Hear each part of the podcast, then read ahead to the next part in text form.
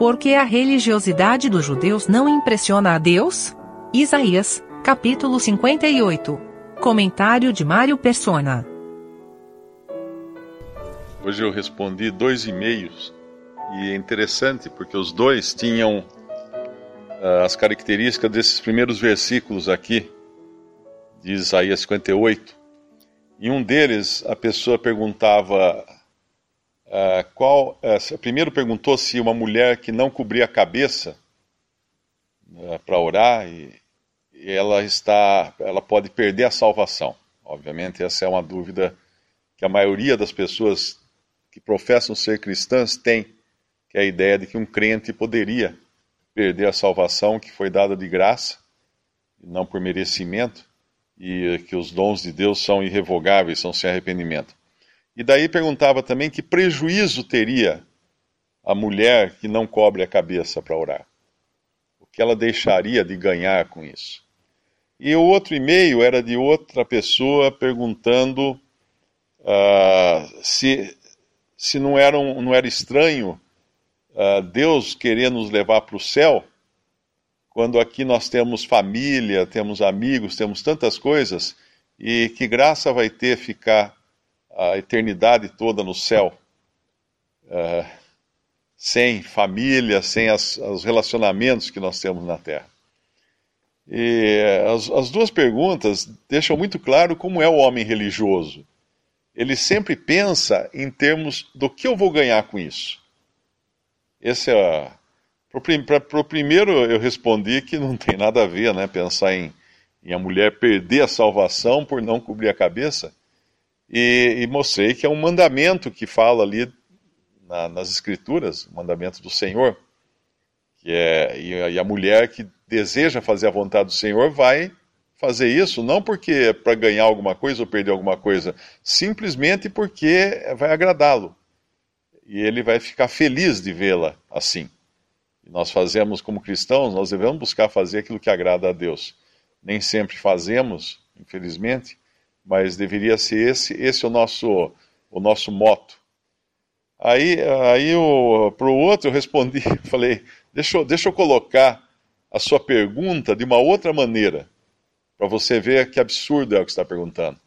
Você está perguntando que graça tem passar a eternidade junto com aquele que é o Criador de todo o universo, que se fez homem, e o seu maior prazer está, está em ter os que ele salvou consigo para sempre. Só respondi isso, fiz a pergunta de uma outra maneira, e eu espero que ele entenda o recado mas basicamente é o que eles estão fazendo aqui. No, no versículo 2 fala: Todavia me, me, procuram cada dia, ou seja, eles são diligentes. Eles, ninguém pode falar que eles não sejam religiosos diligentes, que faltam um dia.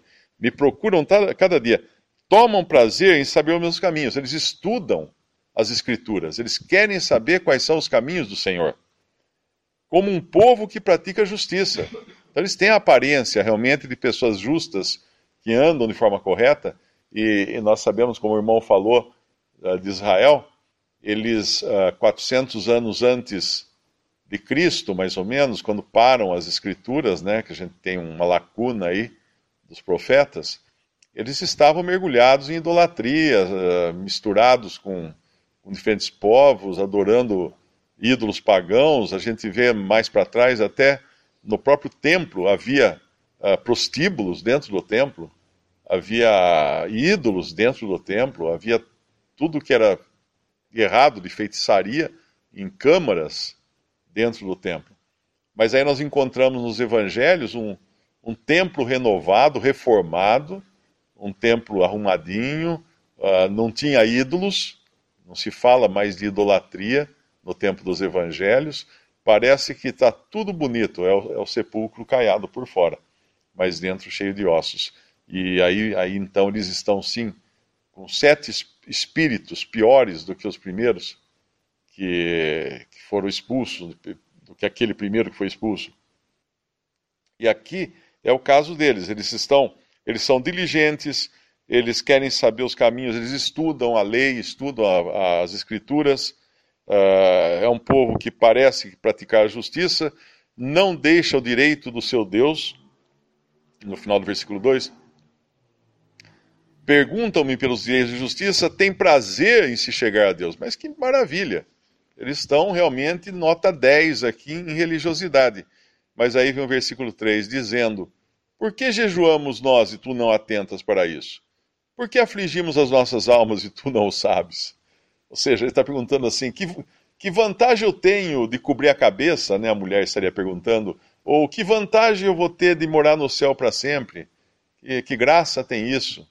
E eu peço tanto, eu faço meus jejuns, eu dou minha, meu dízimo, eu, minhas esmolas, e o que eu estou recebendo em troca? Vim aqui reclamar os meus direitos, uh, como se falasse a Deus como se fosse Deus devedor do homem.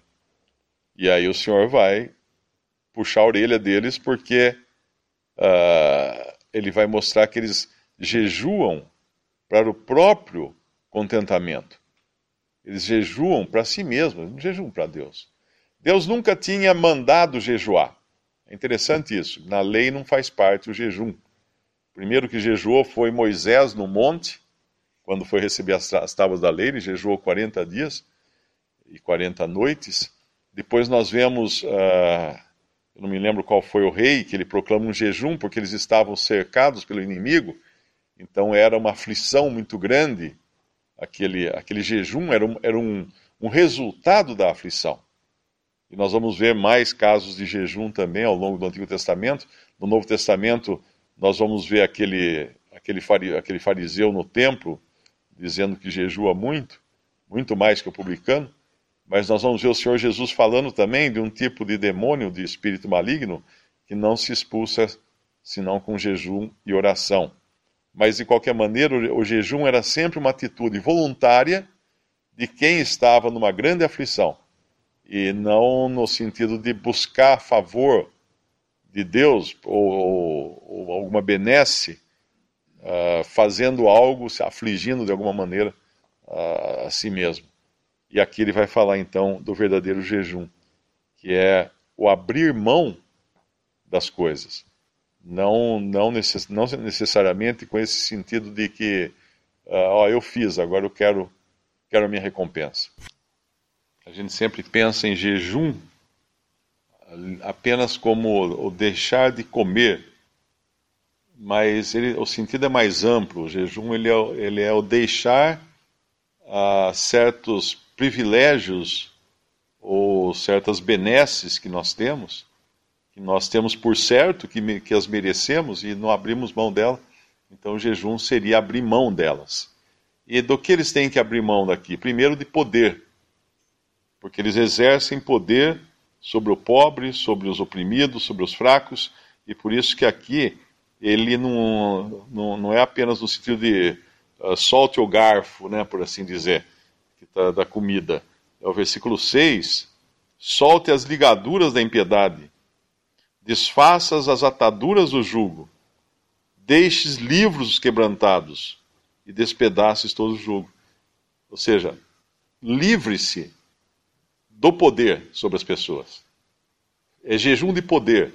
E depois o jejum de bens, que é o que ele vai falar em seguida, em seguida, no versículo 7.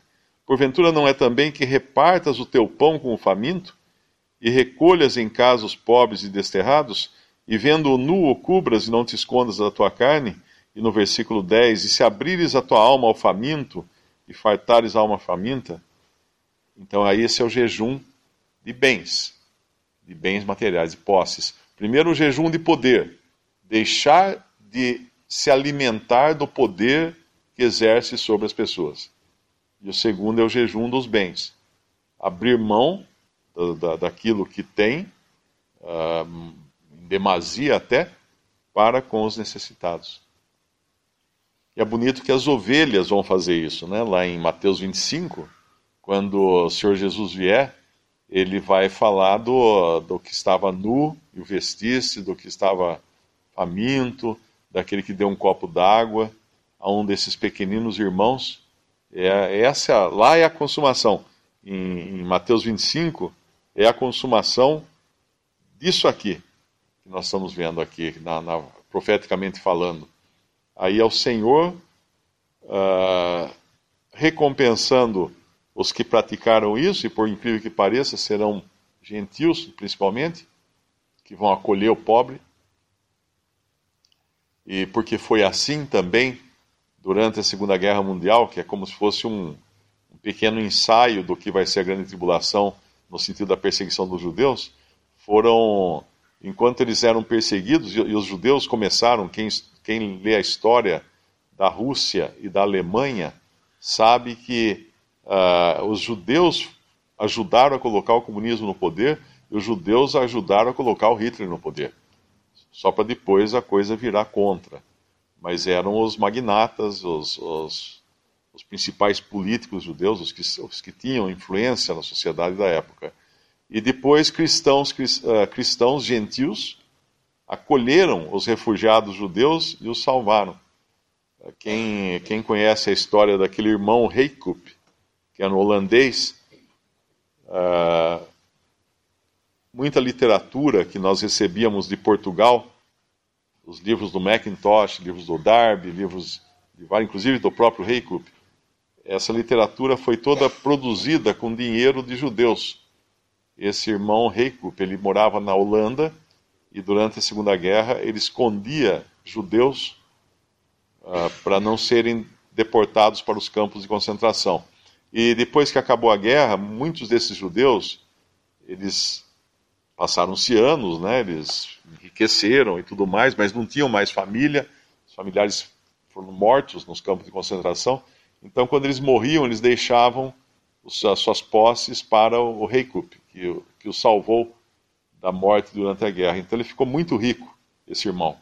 E ele dedicou essa fortuna que ele recebeu dos judeus à, à obra de literatura, para que fosse, fosse impresso, principalmente livros dos irmãos em, em português, espanhol, francês, em vários idiomas.